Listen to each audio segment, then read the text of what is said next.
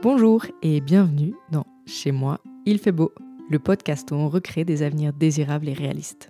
Pour ce troisième épisode, je vous emmène dans le monde utopique de Marco en 2050. Nous sommes actuellement le 26 juillet 2050 et Marco a bravé la pluie battante pour venir me rejoindre dans mon salon Genevois.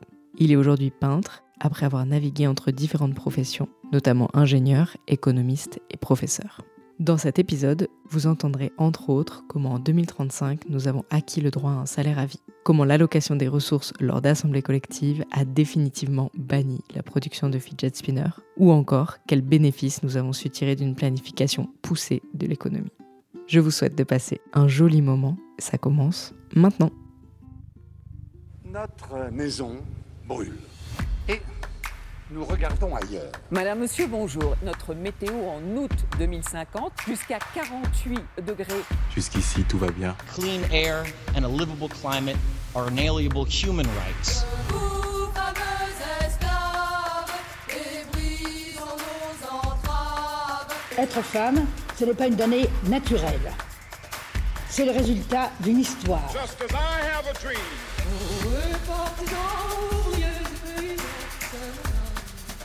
Chacune, chacun d'entre nous est singulier et c'est la force de la société. Les 20% les plus riches de la population mondiale sont responsables de 86% des dépenses de consommation.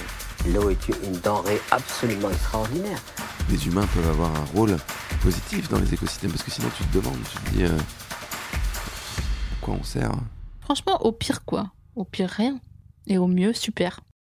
Bonjour et bienvenue dans le podcast Chez moi, il fait beau. Nous sommes le 26 juillet 2050 et aujourd'hui je reçois Marco. Bonjour Marco, Bonjour Solène, comment ça va? Ça va bien Est-ce que tu veux me parler de ton parcours depuis les années 2020 jusqu'à du coup aujourd'hui en 2050 Ouais, bien sûr. Alors en fait, ce qui est intéressant, c'est que hum, le, le- donc 2020, avec cette pandémie mondiale, c'était un point de bascule, bien sûr, euh, collective. Mais, euh, mais pour moi aussi, à titre personnel, c'était quand même aussi un point de bascule. Parce que depuis la fin de mes études en 2017, eh ben, j'avais euh, commencé à travailler euh, comme, ingénieur dans l'automobile.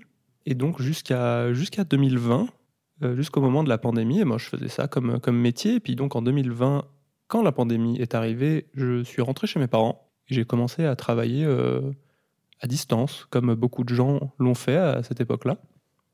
Et en fait, euh, c'était un, un point de bascule assez important pour moi parce que j'ai- il y a eu beaucoup de remises en question à ce moment-là, de me retrouver euh, à travailler seul, sans le côté social, le contact social avec mes collègues, etc.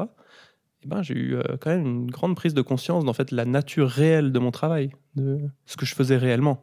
Et qu'est-ce que du coup tu faisais réellement? Qu'est-ce que tu as pris conscience à ce moment-là? Bah alors sur le plan, euh, sur le plan euh, pratique, c'est assez simple. En fait, j'étais devant un ordi et puis je, faisais, je concevais des pièces de voiture. C'est assez simple dit comme ça. Mais finalement, il y avait quelque chose de... Le côté social du travail, d'aller au bureau, de prendre des cafés avec des collègues, etc., ça, ça, masquait un petit peu la nature réelle de ce que je faisais, à savoir être un rouage dans un modèle de production euh, très intense. Et, bien sûr avec des, des contraintes de rendement, des objectifs, etc. Et en fait, finalement, euh, bah, beaucoup de stress sur les humains, mais aussi sur le système en général. C'est comme ça que j'ai commencé à le concevoir euh, lorsque j'étais seul dans ma chambre à travailler sur ces bagnoles. Et du coup, tu dis que tu as eu une grosse prise de conscience à ce moment-là. Ensuite, qu'est-ce qui a découlé après ça? Eh ben, il y avait une sorte de, un peu de désillusion en fait. C'est ça qui dominait, une sorte de désillusion sur le choix de carrière que j'avais fait, etc.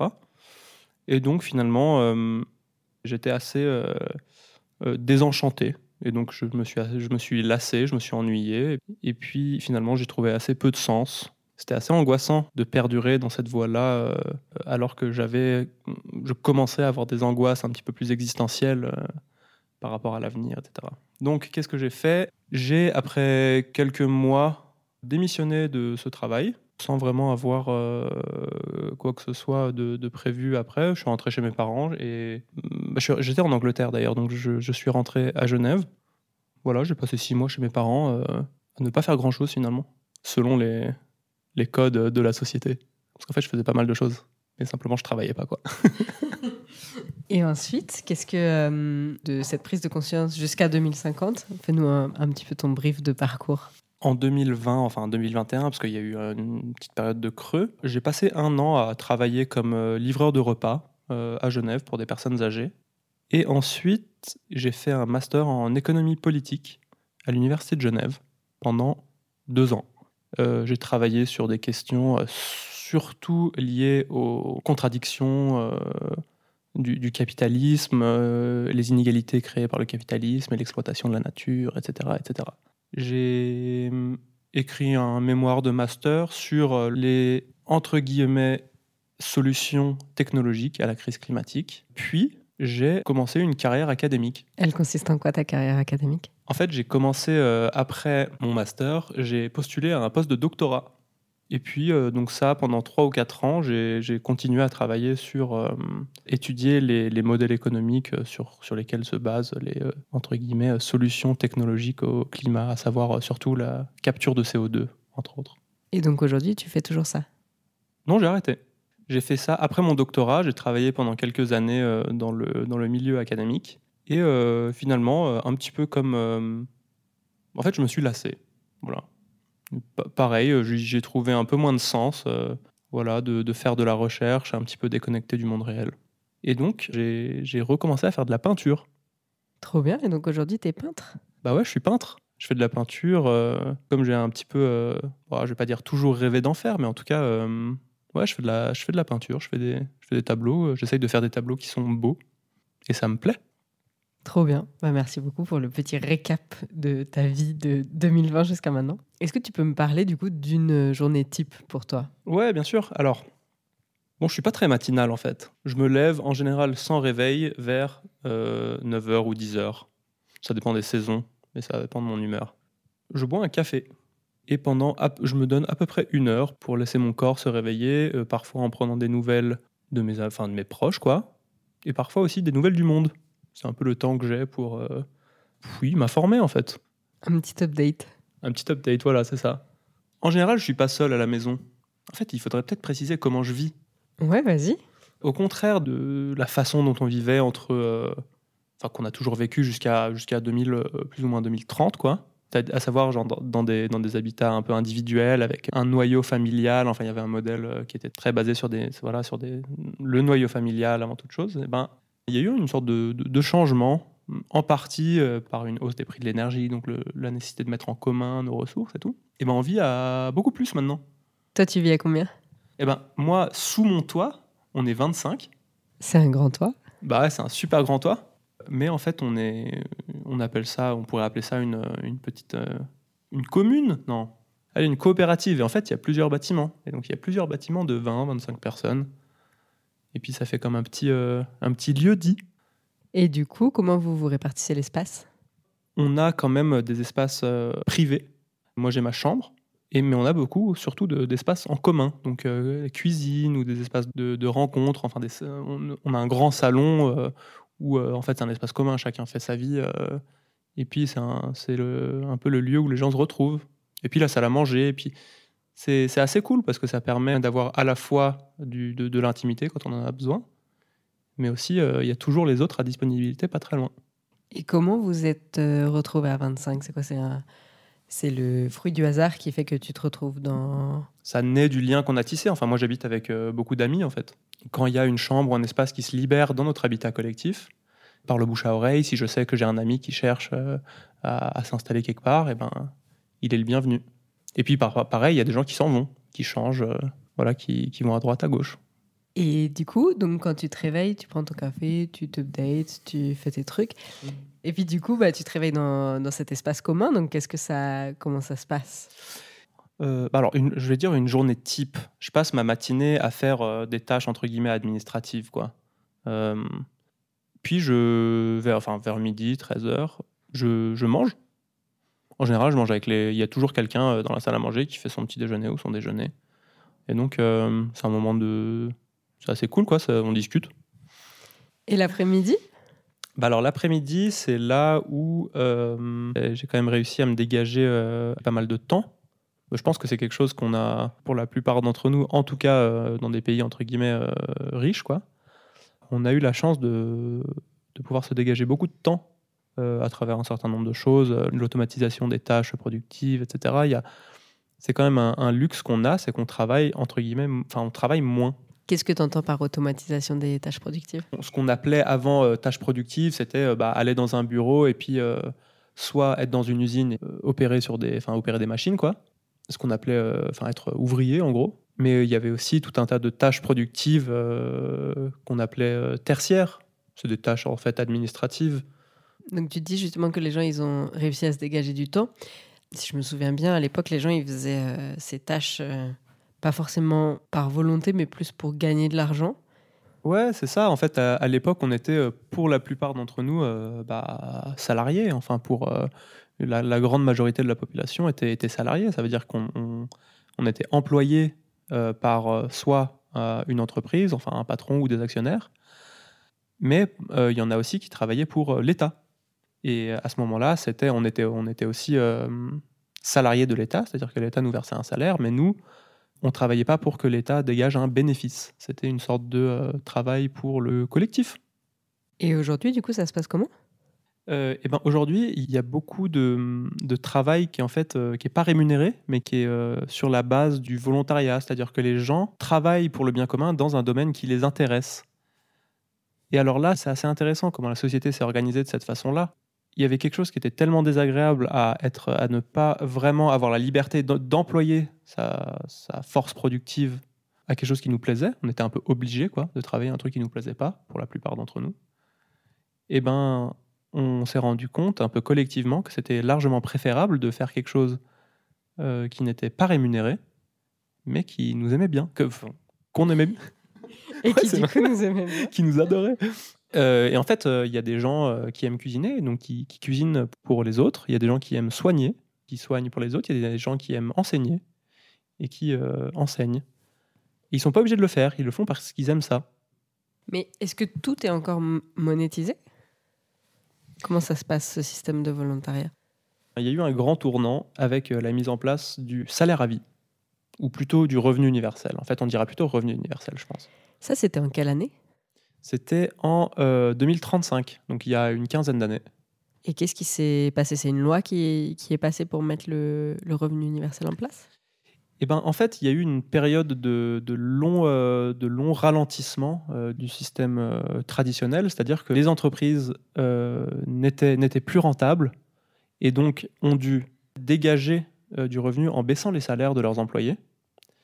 Ce qui a fait que la masse des employés euh, sur l'échelle nationale eh ben, en fait, n'avait plus assez de revenus pour acheter les produits des entreprises qui les employaient. Et là, Quel non-sens bah ouais. Et en fait, il y a eu une, une, euh, une très grosse crise voilà, dans, les années, dans les années 30, 34, 35.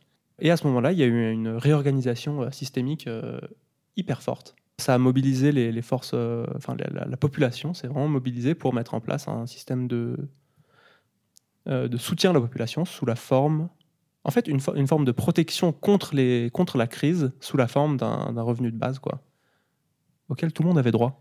Et qu'est-ce que ça, hum, qu'est-ce que ça a changé aujourd'hui? Qu'est-ce que, Quels sont les impacts que tu vois? En fait, avant euh, l'arrivée de ce qu'on appelle le revenu universel, il y avait une sorte de... Les les gens n'aimaient pas les gens qui font rien. On appelle ça les chômeurs. Ils font, ils font rien, ils sont pas utiles à la société. C'était même, euh, si je me souviens bien, un peu un, un entre-deux. Le, terme chômage, c'était vraiment entre deux emplois. Quoi. C'était... Ouais, c'était vraiment, on passe d'un état productif à un autre, et vraiment le, entre-deux, c'est-à-dire là où on a du temps euh, pour euh, vivre, quoi, et ben on sert à rien. Et pire que ça, en fait, on était, une, on était considéré comme un poids, quoi, sur la société. Et en fait, il y a un truc qui est, qui est assez beau, c'est qu'on s'est rendu compte avec la mise en place de ce revenu universel, c'est que quand les gens euh, qu'on considérait autrefois comme des chômeurs, eh ben, n'étaient plus obligés de faire des tâches euh, bah, qui, bah, qui les rendaient malheureux finalement pour beaucoup, ils sont mis à travailler. Il y a très peu de gens qui ne font rien en fait aujourd'hui. C'est ça qui est, euh, quand même assez flagrant. Il y a beaucoup de gens qui créent, il y a beaucoup de gens qui, qui travaillent euh, de façon un peu volontaire dans les trucs qui aident les autres, en fait sans en être, enfin sans être obligés de le faire. Ils le font parce qu'ils veulent le faire. Est-ce qu'il y a quand même une hiérarchisation des postes? Alors ouais, ouais, quand même. En fait, euh, bah, je, vais prendre un exemple bête, euh, genre une, une cantine. Il faut euh, forcément quelqu'un qui gère un peu le- l'ensemble du fonctionnement de la cantine. Donc, il va faire les, les commandes des matières premières, enfin des légumes, et etc. qui va préparer les menus. Il y a bien quelqu'un qui coordonne tout ça. Et puis en- ensuite, les tâches sont, il y a quand même une sorte de spécialisation des tâches. Donc il y a des gens qui, qui s'occupent de bah, faire la découpe, il y a des gens qui s'occupent de faire le service. Et est-ce que en fonction des postes, ils auront des salaires différents ou est-ce que tout le monde est au revenu universel et du coup tout le monde touche la même chose? Il y a, un- donc le, le revenu de base, tout le, monde, tout le monde touche la même chose. Et ensuite, il y a un système de, de barème selon le, euh, ce qu'on appelait peut-être la pénibilité de la tâche. Il y a des tâches qui sont plus pénibles et donc il y a moins de gens qui veulent la faire, tout simplement. Et à ce moment-là, il y a une, une forme de prime, en fait. C'est-à-dire qu'on a du revenu en plus pour faire euh, des tâches qui sont un petit peu moins agréables que les autres. J'en sais rien, moi, euh, bah, si on prend l'exemple de la cantine, euh, faire la plonge à la cantine. Bah, c'est payer un petit peu plus que faire un truc un peu plus sympa comme créer les menus ou décorer les menus ou les trucs comme ça. Il y a des gens qui aiment, je sais pas, des trucs un peu plus créatifs, j'en sais rien. allez, créer les menus. Il y a des gens qui ont une forme de vocation à faire ça. Mais par contre, il y a peu de gens qui ont la vocation à faire la plonge de la cantine, quoi.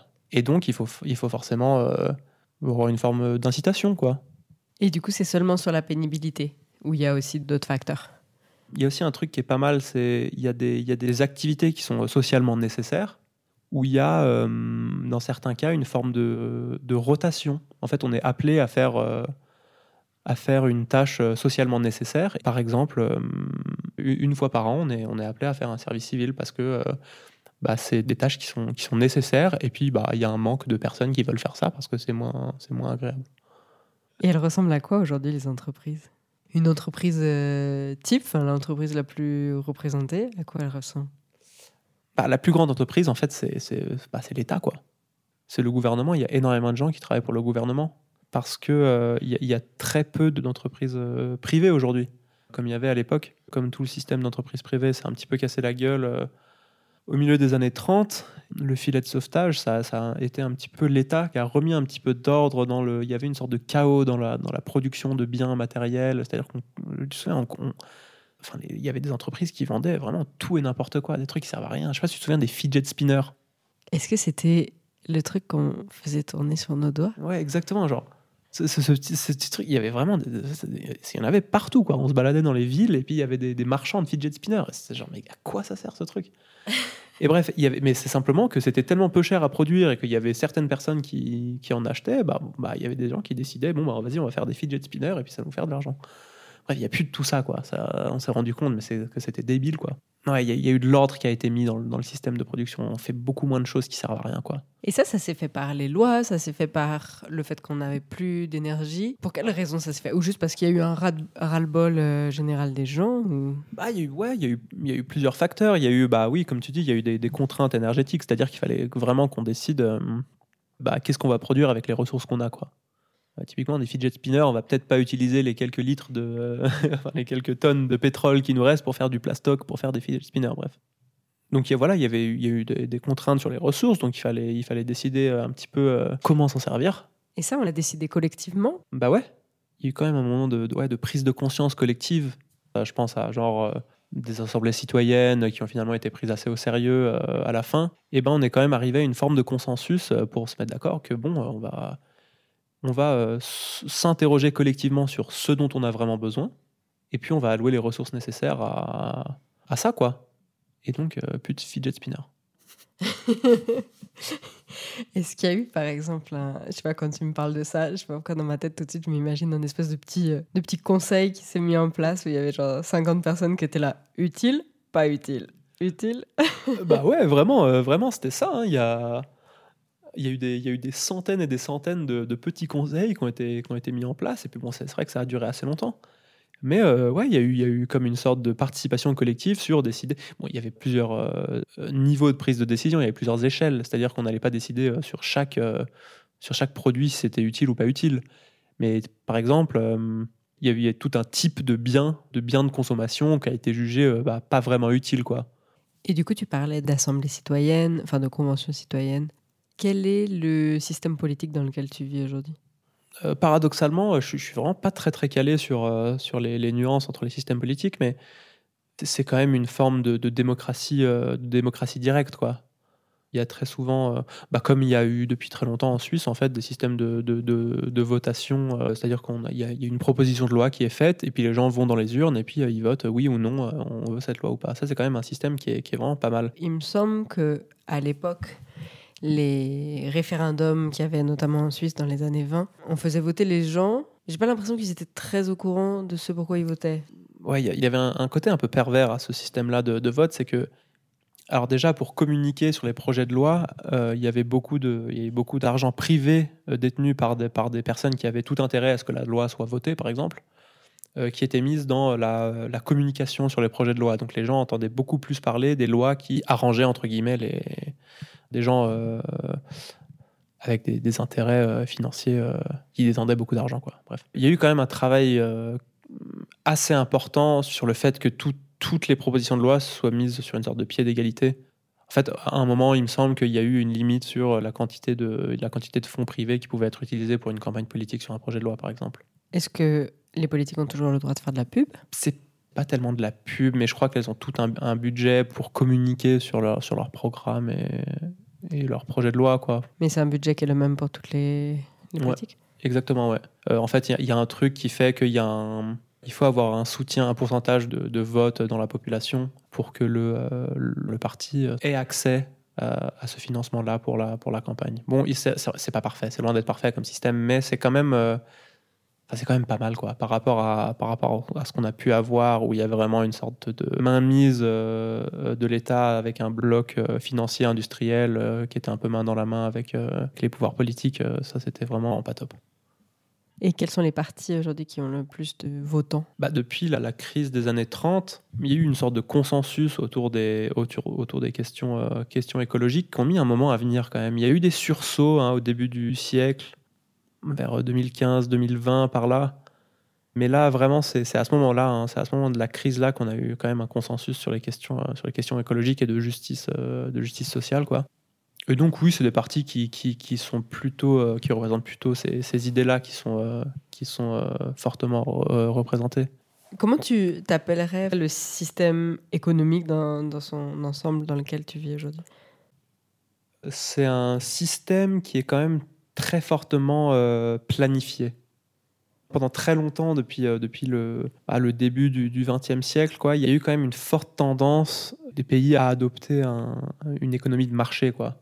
C'est-à-dire de laisser les, forces de marché euh, décider euh, bah, de peu près tout, en fait, de qu'est-ce qu'on consomme, de qu'est-ce qu'on achète. Il y a eu quand même un gros mouvement néolibéral, quoi, où c'était un peu les forces de marché qui gouvernaient on demandait aux États de pas trop s'en occuper en fait. De dire non, non, nous, euh, le marché avec le système de prix, etc., c'est ça qui fait euh, l'allocation euh, des ressources la plus, la plus efficace. C'est comme ça qu'on va décider que produire et qu'est-ce que veulent les gens. On va arriver à calculer la demande et tout, bref. Et ça, c'était, bah, ça a quand même créé beaucoup de richesses, mais en même temps, on s'est rendu compte que bah, c'était quand même un système qui, qui était fortement disposé à provoquer des crises des crises écologiques notamment, mais des crises aussi bah, sociales avec les inégalités qui ont d'ailleurs été au- là, à la racine du, du- du soulèvement de- des années 30. Euh, mais aujourd'hui, pardon, je reviens, euh, je reviens à la question. Euh, ouais, en fait, on s'est rendu compte que cette économie-là de marché, avec le chaos que ça engendrait, c'était pas top. Et donc, en fait, il y a eu, une, y a eu une, un effort assez colossal de planification de l'économie. Qu'est-ce que tu entends par planification? C'était un, un système qui consistait à avoir une administration centrale qui allait voir qu'est-ce que c'était euh, les besoins des gens, de la population, Bah, des besoins en, ressources, enfin, je pense, euh, je sais pas, euh, de l'eau, du chauffage, de la bouffe, et puis des biens de consommation euh, courante, et puis même des trucs un peu plus, un peu plus récréatifs, enfin, j'en sais rien, des jeux, des trucs, voilà. Et allouer les ressources nécessaires. Il y a eu un problème avec ce système. Euh, il y, a, assez longtemps, c'était que en fait, ça génère énormément d'in- d'informations à traiter. Ça, c'était compliqué. De récolter faire, à travers des sondages de quoi vous avez besoin, et puis ensuite de se rendre compte combien de, combien de gens il fallait pour. euh, c'était quand même un sacré bordel à organiser. Mais bon, il y a eu un truc qui était quand même assez fort, c'était que euh, avec bah, les progrès technologiques dans l'informatique, en fait, il n'y avait plus trop de problèmes de calcul on arrivait en fait à faire des calculs euh, assez rapidement de, de quoi ont besoin les gens et euh, comment est-ce qu'on va les produire. Donc aujourd'hui, ça, ça, ça marche comme ça. Quand on questionne la population, on leur demande qu'est-ce qu'ils ont besoin. Il y a des ordinateurs qui font des calculs euh, qu'on n'était pas capable de faire, mais qu'aujourd'hui on est capable de faire en deux secondes. Et du coup, ça fait des grands plans de planification. Ouais, c'est à peu près ça. Bah, normal, il y a des bugs, hein, des fois, il y a des trucs. euh, En fait, il y a un truc qui, avant, avant qu'on ait cette capacité-là euh, ca- de calcul euh, vraiment massive, c'était qu'il y avait, bah, il y avait, euh, enfin, il y avait des pénuries, ça faisait, comme il y avait des erreurs de calcul, c'était vraiment pas top. Mais, euh, mais là, c'est vraiment, euh, bah, c'est beaucoup plus efficace. En fait, on a des, on a des- vraiment des ressources de gestion de l'information qui sont telles qu'il y a vraiment très peu de bugs, mais aussi très peu de gaspillage. Enfin, il y a très peu de manque et très peu de gaspillage. En un mot, c'est beaucoup plus efficace, quoi. C'est suroptimisé. Ah, c'est giga optimisé. Putain, les managers de l'époque, ils auraient adoré ça. Ils auraient dit, ouais, c'est un système qui est, qui est super efficient, euh, c'est une optimisation de dingue et tout. Donc ça, c'est pour tout ce qui est ressources. Et quelle autre facette économique du système tu peux nous parler? En fait, le, tout le- toute la dimension sociale euh, de l'économie est assez bien gérée quand même. Je veux dire, euh, nos, nos parents, nos grands-parents, euh, bah, quand, ils sont, quand ils sont vieux, et ben, on- ils sont bien pris en charge. Dans le vieux système, il y avait un truc vraiment où la prise en charge des vieux, et ben, c'était du business, quoi. Il y avait eu, il y avait eu des scandales à un moment euh, avec, euh, il y avait des optimisations des coûts, c'est-à-dire qu'il fallait pas qu'une personne âgée euh, coûte plus de, je sais pas moi, 5 euros par jour, et donc ils étaient limités sur la, sur la quantité de bouffe qu'ils pouvaient avoir, les couches, et bref, c'était vraiment un sale truc. Tout ça, ça s'est vraiment cassé la gueule, quoi. Il y a eu vraiment un- une révolte contre ce système-là, et maintenant, c'est très bien pris en charge. Alors, premièrement, parce que les gens ont plus de temps pour s'occuper de leurs proches. Puis, deuxièmement, bah, comme je l'ai dit tout à l'heure, il y a des gens qui aiment faire ça. Et ils le font pas par euh, nécessité euh, économique, ils le font parce qu'ils aiment faire ça. Et donc, euh, il y a quand même une dimension de soin, prendre soin des autres, qui est beaucoup plus forte. Est-ce que aussi le fait que les habitats soient plus collectifs, du coup ça inclut les vieux et du coup ils sont, enfin ils sont plus en marge euh, Bah et ouais, seuls euh, ouais, ouais, à fond. Moi, je te dis, j'habite avec. euh, on est 25 chez moi. Il y a 10 personnes, je veux dire, qui ont plus de 70 ans, quoi. Et donc, il y a beaucoup moins de ce truc qu'on avait avant, c'était euh, les, les maisons de retraite ou les EHPAD, comme on, comme on appelle ça en Suisse, euh, qui était un peu une usine. Enfin, pas, des fois, c'était, c'était- on disait que c'était des mouroirs, quoi. On mettait les vieux pour les oublier, et puis, euh, et puis ils meurent euh, dans un coin, et puis on.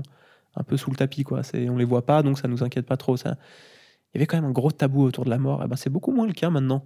Et les vieux eux-mêmes, quand tu discutes avec eux, ils en disent quoi? Franchement, ils, nous kiffent, quoi. Puis moi, j'espère que je vais kiffer les, je vais kiffer les jeunes qui prendront soin de moi euh, quand je serai vieux.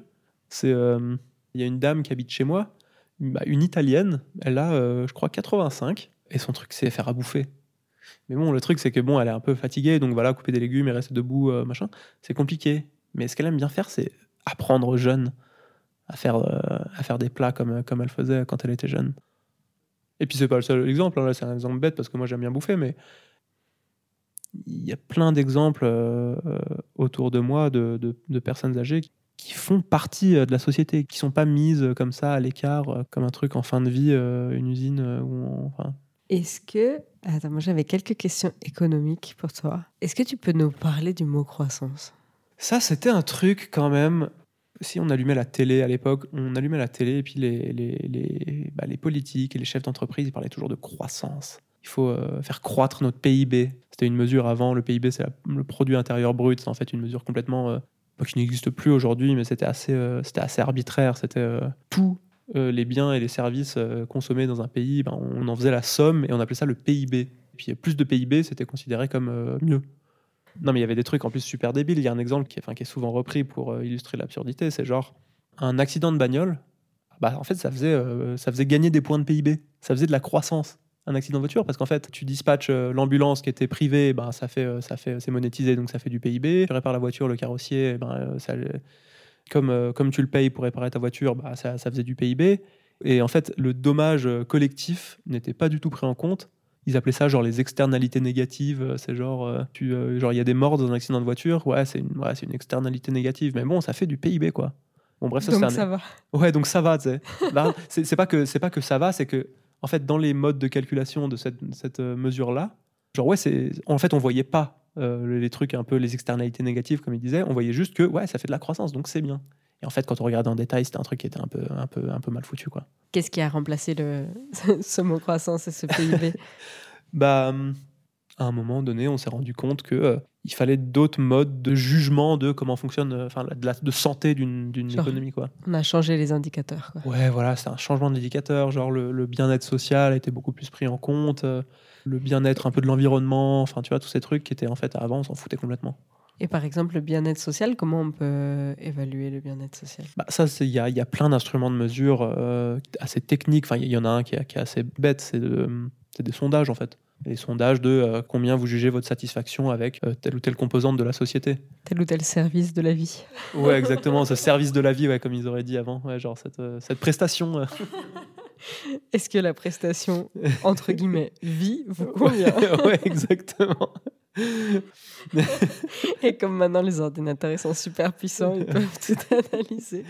Ouais, bah non, mais ouais, euh, c'est beaucoup plus pris en compte. Bah ouais, il y a donc il y a, il y a des systèmes de, de sondage qui sont assez bien faits, mais pas que. Enfin, je sais pas, genre l'espérance de vie, c'est une c'est une mesure qui est par exemple qui a des qui a pas mal de qualités. Si on vit plus vieux, si on tombe moins malade jeune et tout, bah c'est c'est quand même. En tout cas, on peut considérer que c'est un signe de santé de la société. Est-ce que l'espérance de vie, elle a augmenté avec les vieux qui sont retournés dans les... Ah bah ouais, clairement. Bon, je sais pas, j'ai pas, de- j'ai pas de chiffre en tête, mais il y avait un truc qui était quand même effarant à l'époque. C'était dans les maisons de retraite, là, euh, les- l'espérance de vie, une fois qu'on était placé en maison de retraite, c'était genre euh, 18 mois, quoi. Je dis, n'importe quoi, mais c'était un truc euh, ridicule, c'était tout petit. C'est une, une condamnation à mort dans le vraiment très court terme. euh. Bah là, c'est vraiment pas le cas, parce que finalement, on est chez soi, quoi. C'est pas comme t'es en fin de vie, on te met dans un endroit et tu, tu ne sers plus rien, et voilà, t'attends la mort.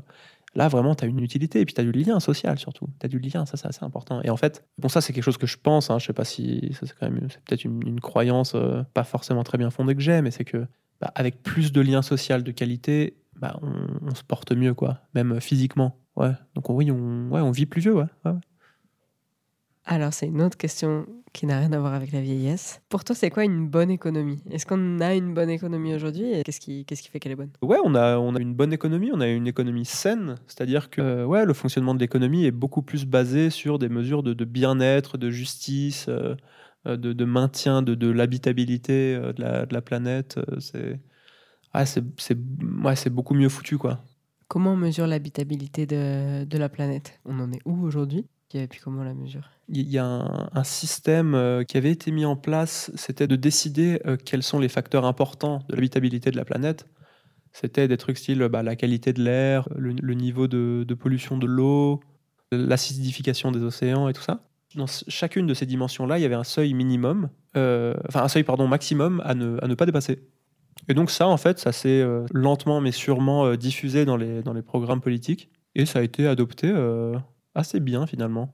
Donc on arrive à rester sous ces limites planétaires. Parce qu'il me semble, si je me trompe pas, qu'il y en avait quand même quelques-unes quand ils les avaient mises en place qui avaient été dépassées assez vite. Ouais, ouais. Mais du coup, on a réussi à repasser en dessous? Bah, en fait, surtout, euh, je sais pas si tu te souviens, en 2020, justement, par la, par la crise du Covid, il y avait eu un énorme ralentissement de trucs style le trafic aérien et puis la production dans les usines et tout. Et on s'était rendu compte que, ah ouais, en fait, effecti- effectivement, si on, si on peut moins voyager, qu'on peut moins consommer, qu'on peut moins euh, tout ça, ah ouais, en fait, ça a un impact sur, euh, sur l'habitabilité de la planète. C'est-à-dire, la faune, elle s'est quand même euh, repeuplée dans les endroits où on, pensait que c'était mort, quoi. Enfin, la, la planète allait quand même beaucoup mieux quand l'activité humaine s'est ralentie. Et bah ça, on a, on a vu que ça s'est repassé euh, en, en 34-35. Quand il y a eu cette énorme crise de la, production, et ben, les usines, elles se sont arrêtées. Et on s'est rendu compte qu'en fait, quand le système ralentit, bah, la planète va beaucoup mieux. Puis finalement, elle est assez résiliente. Quoi. Les trucs de pollution et tout, ça... Enfin, je me souviens, c'était surtout le CO2 qui était un problème à l'époque, parce qu'on on- on cramait pas mal de combustibles fossiles, de pétrole et tout ça. Bah, ça a quand même pas mal diminué, parce qu'il y a eu beaucoup plus de... Enfin, il y a eu de la reforestation, quoi. On a arrêté de découper euh, les forêts et tout, et puis il y a eu plus d'arbres, et puis bon, bah, lentement, ça, ça a quand même diminué la concentration de CO2 dans l'atmosphère. Et donc, ouais, euh, les limites planétaires, même celles qui avaient été dépassées, ont quand même réussi à, à retrouver un équilibre. Enfin, à, à re- euh, à- à repasser sous le seuil critique. Est-ce qu'on a des catastrophes écologiques régulières? Alors ça, c'est sûr qu'on a quand même des événements climatiques plus extrêmes que le siècle dernier, quoi. Avec les, les combustibles fossiles qu'on a cramés, ben ouais, euh, ouais, il a commencé à faire plus chaud. Et en fait, c'était pas sim- simplement il fait plus chaud sur la planète, c'est que il y a une polarisation des, des événements climatiques. Donc ouais, il y a des canicules, il y a des tempêtes et tout. Mais bon, le truc, c'est que on a quand même, comme on a réussi à stabiliser le, le- le climat relativement bien, enfin du mieux qu'on peut, ça nous a quand même laissé un peu de marge de manœuvre pour mieux s'y préparer, quoi. Donc on a plus chaud, c'est vrai, mais quand même on est, on est relativement, euh, on en meurt assez peu, quoi, finalement. Alors qu'à l'époque, euh, je me souviens, il y avait des canicules qui étaient assez, euh, qui étaient assez désastreuses. Est-ce qu'il y a un autre thème que tu aimerais aborder dans ton monde de 2050 Non, je t'avoue qu'il n'y a pas grand-chose qui me vient. Je pense qu'on a, on a abordé les, les gros sujets. Est-ce que je passe au tac-tac question-réponse Ah bah ouais, c'est clair. Quels sont les derniers mots qui ont été ajoutés au dictionnaire? Un brouf. C'est quoi? C'est genre, euh, je sais pas, c'est- ils, ils disent ça les, ils disent ça les jeunes. Je sais pas, je sais même pas ce que c'est, mais c'est un truc genre euh, qui ils ils s'envoient entre eux sur les réseaux sociaux. Enfin, je sais pas, faudrait que je demande à mon fils. Quel est le nom de la dernière peinture que tu as faite? Euh, le chat bleu. Je sais- pas exactement euh, d'où euh, ouais, d'où c'est sorti ce truc-là, mais je sais pas. euh, souvent, il y avait un truc, le chat noir. Le chat noir, c'est pas cool et tout. Je sais pas, là, un chat bleu, c'était bleu, c'est une belle couleur. Bref. Quel est le dernier joli moment que tu as passé? Ah bah c'était à la maison. Euh, c'était un repas euh, cet été. Comme on a un, jardin avec, euh, enfin on a un potager quoi. On s'était mis à une vingtaine, bah tous, chacun faisait un petit plat avec les trucs du jardin. Puis je sais pas, en fait c'était c'est assez, c'est assez simple. hein, c'est une petite fête d'été. Mais c'était trop bien. On était en amis, en entre amis, en famille. euh, C'était, ouais, c'était trop beau quoi. Quelle est ta couleur préférée pour peindre? Le bleu. Mon animal préféré, le chat. je fais que des chats bleus en fait. En fait, c'est ça, tu t'es spécialisé dans les chats bleus. Genre, je suis peintre, mais que de chats bleus. La dernière grande question, c'est quel est le but des gens dans la vie aujourd'hui en, en 2050 Qu'est-ce qui les anime et qu'est-ce qui est le plus important pour eux? Ah, ça, c'est assez, facile. Le, le, le but, c'est de- d'entretenir du- des liens de qualité avec, euh, avec les autres, qui était un truc quand même qui avait été beaucoup perdu au début du, début du siècle. Maintenant, euh, bon, c'est vrai que l'exemple de l'habitat collectif, c'est un. Ouais, c'est un peu. un- ça, ça illustre le truc assez bien, mais en fait, on passe beaucoup plus de temps avec les autres, on a des relations qui sont beaucoup plus, euh, beaucoup plus sincères, qu'on passe beaucoup plus du temps de meilleure qualité avec les autres. En partie simplement parce qu'on a plus de temps libre, quoi. On construit des liens qui sont, qui sont euh, bah, beaucoup plus riches. On, fait plus de trucs ensemble, on a plus de trucs en commun, on parle de plus de trucs. Je sais pas si tu te souviens, mais on avait quand même des relations un petit peu, euh, un petit peu froides à l'époque. On, on était beaucoup, beaucoup un peu dans le virtuel. Ouais, c'était pas top. On savait pas vraiment. On se disait assez peu qu'on s'aimait, quoi. Même entre amis ou quoi. C'était pas, c'était pas top. Maintenant, on se dit beaucoup qu'on s'aime. Ça, c'est quand même mieux, quoi. Et si tu pouvais dire un mot à ton toi d'il y a du coup 30 ans, tu lui dirais quoi? Alors, si je pouvais dire un truc euh, à mon moi d'il y, a, d'il y a 30 ans, bah, je lui dirais de dire aux gens qu'ils les aiment, de dire aux autres qu'ils les aiment. Et euh, je peux dire un autre truc ou pas? Genre, j'ai un, j'ai un bonus? Je peux dire deux trucs au mois d'il y a 30 ans? Ouais, carrément. Ah, pas mal. Euh, je dirais, euh, fais pas de l'art pour le vendre, fais de l'art que tu trouves beau. C'est c'est plus important finalement. Et aux gens qui vivaient il y a 30 ans, pas forcément toi, tu leur dirais quoi? Prêtez un peu plus d'attention au, au monde qui vous entoure.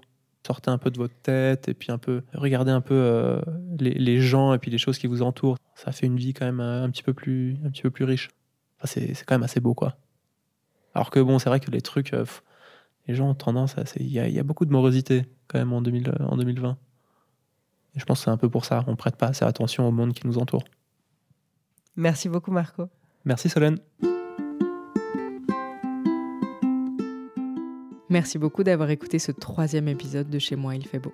J'espère qu'il vous a apporté un peu de douceur et qu'il vous a embarqué vers un monde qui vous a semblé réaliste et désirable. Si vous avez des questions, des commentaires ou des messages d'amour à nous faire passer, vous pouvez le faire à l'adresse chez moi at ilfaitbeau.ch ou sur Instagram. Merci beaucoup pour votre écoute, vos partages et les petites étoiles que vous laissez sur vos applications de podcast préférées.